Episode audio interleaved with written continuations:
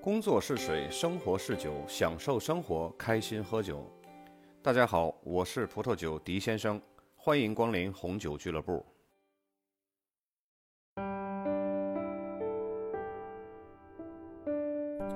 前几天啊，我去北京约了几个小伙伴呢喝酒，我带了一瓶干红，接着意想不到的事儿啊就发生了，他们竟然带我去吃卤煮，我心里啊一万只羊驼奔腾而过，从没有人这样吃过呀，连教科书上也没有这样的搭配呀，一个清奇的脑洞啊就下来了，红酒配卤煮，别管是否太接地气或者听起来呢比较黑暗料理，我们倒是吃出层次感来了。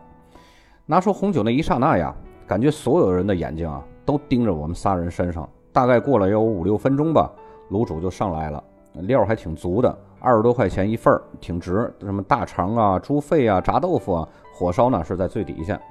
刚下口的时候呢，也许是抱着几分期待，结果呢也没有那么的意外。但是在多吃几口之后呢，就会发现葡萄酒它自带那种清爽的果酸啊，跟卤煮之间的碰撞啊，完全化解了卤煮这种肥腻感，还中和了食物本身这种层次感。